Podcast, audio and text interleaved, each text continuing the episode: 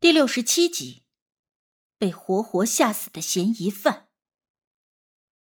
那个张四明知道瓶子闹邪，却还要高价收。我们早已经觉得那人不对劲了，只是现如今联系上张小梅的事件之后，让我更加觉得后背发凉。之前从丁力与林小乐的口中得知，这个张小梅的领养家庭很有钱。但却与家人的关系并不好，就连家长会这种对孩子来说很重要的事情，都没有长辈为其出席，给他的就只有优渥的物质生活而已。听说这件事的时候，我们只以为是这个领养家庭的不负责任，可现下看来，应该没有那么简单。或许这个张子并不是真心的想要领养一个孩子，而是有什么其他的目的。就比如说，让张小梅和尸体结姻亲这件事，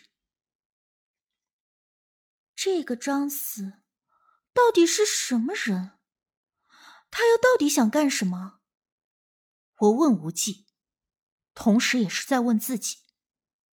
自从小溪口中遇到瘦猴子的那一刻开始，我们似乎一直都和张四有着千丝万缕、斩不断的联系，但直到现在为止。我们却还根本不了解这个人，这让我有一种我们在明他在暗的感觉，非常不舒服。无忌没有回答，而是叮嘱我不要再理会张小梅的这件事。至于其他的，他会去查。而且他皱着眉头，话一说完就急匆匆的离开了。丁力看看无忌离开的背影，又看了看我。你们说的张四，到底是谁啊？我看了丁力一眼，没有对他细说。他本就不是我们这一路的人，所以有些事情知道的太多，反而对他无益。反正就是有那么个人就是了。既然无忌让我们不要再插手，这件事就算了吧。回去想办法把照片放回原位。这件事就算了。我看着无忌已经消失的地方，不自禁的叹了一口气。线索搜集的越多，反而没有让我觉得越轻松，倒是更加觉得好似有一团乌云罩在我的头顶，而且渐渐的越发厚重。自从那天在老街分别之后，又有些日子没了无忌的消息，信息不回。电话不接，本还想问问他是否查到了什么。而张小梅入院之后就没有再回学校，她的东西在几天之后就被一位亲属给拿走了。据林小乐说，那个亲属长得五大三粗，剃着平头，戴着小手指粗的大金链子，额角还有一个刀疤，看着就跟黑社会的一样。而且之后，教导主任还找过我，问我林小乐三个女生着了道的事儿，是不是人为的？而我和无忌是否能够查出什么线索？罪魁祸首张小梅都已经入院离开，我也不想再给自己惹麻烦，节外生枝，便一问三不知的搪塞了一番。这件幺零四降头事件，暂时也就不了了之了。虽然我依旧十分的好奇。张小梅那张结姻亲的照片究竟是怎么一回事儿？而这个张四又是什么人？很多很多的事情，并不是我想要知道，就会有人立刻给我送上答案的。学校的生活平淡而无聊，每天两点一线，还要面对永远都做不完的习题，让我越发的怀念在东坎子村的放肆。而这天刚下了课。我正准备明天周六一早回家的时候，教导主任又把我给叫到了办公室。自从上次帮忙解决了一零四的事儿，教导主任对我也算是颇为照顾。我正奇怪，他又找我干嘛呢？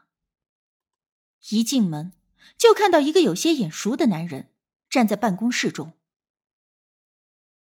庆生，你过来，我给你介绍，这位。是公安局的刘队长。刘队长，这就是庆生，你说的那个女学生。我看着这个刘队长有些眼熟，可是一下子想不起来在哪里见过。刘队长走过来对我笑了一下，伸手轻按了一下我的肩膀。你还记得我吗？上次是你帮了陈欢吧？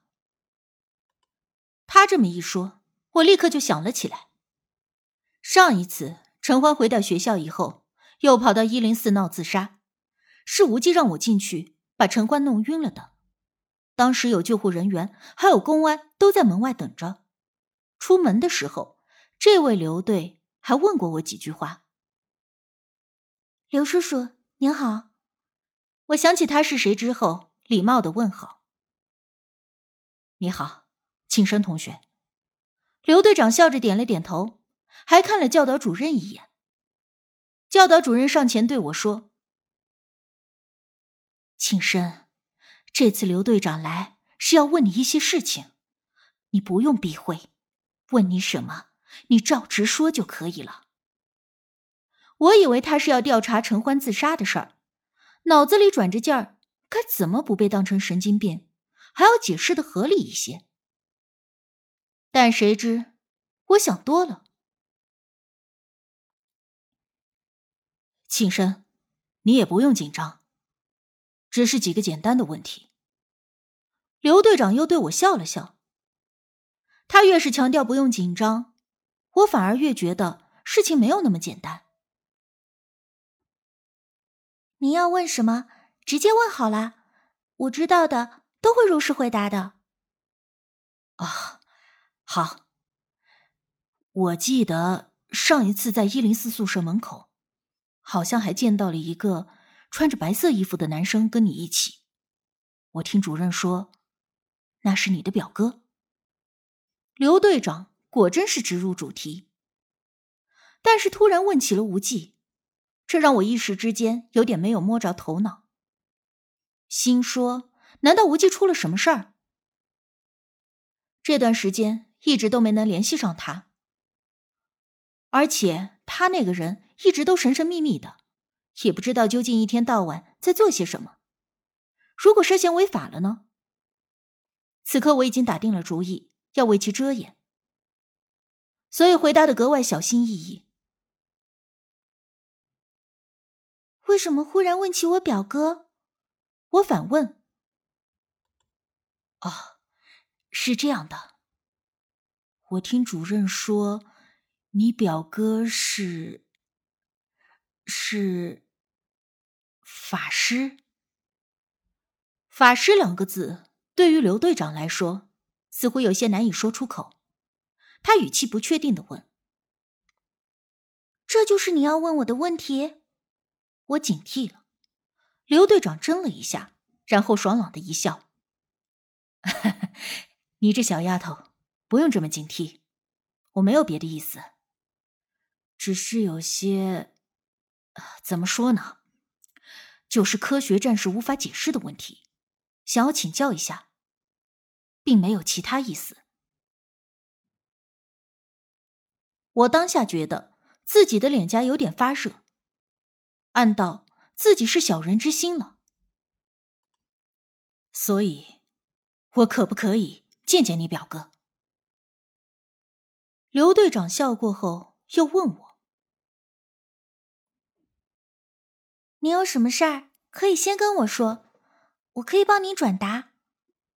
我话音一落，见刘队长面色有些许的尴尬，立刻解释道：“我并不是不信任刘叔叔你，只不过我已经很长时间没有联系上他了。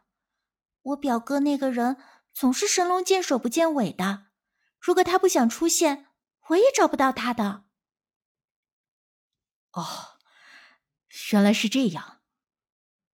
不过，既然你联系不上他，又怎么帮我转达呢？刘队长似乎半信半疑。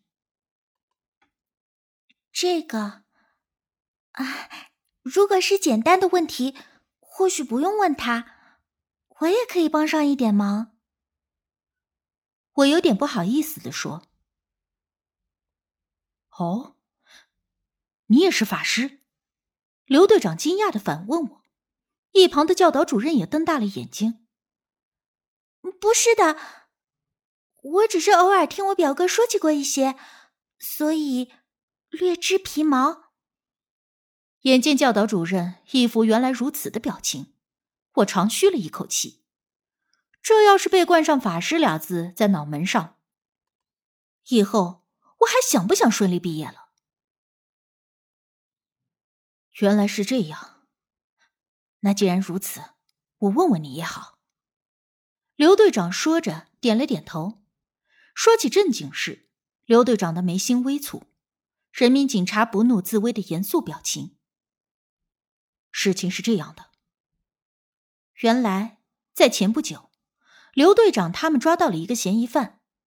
这个嫌疑犯被抓到后，经过连夜的审讯，第二天突然就死了。而且死后的样子非常的诡异。刘队长说到这里，顿了顿，观察我的表情，似乎是怕我会害怕。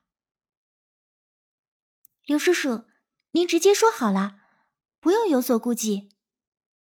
我报以微笑道。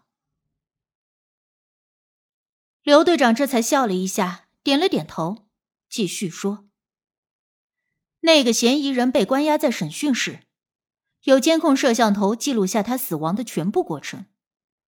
录像中显示，他似乎是看到了什么东西，最后心肌梗塞，突然死亡，而且死的时候表情非常的恐怖。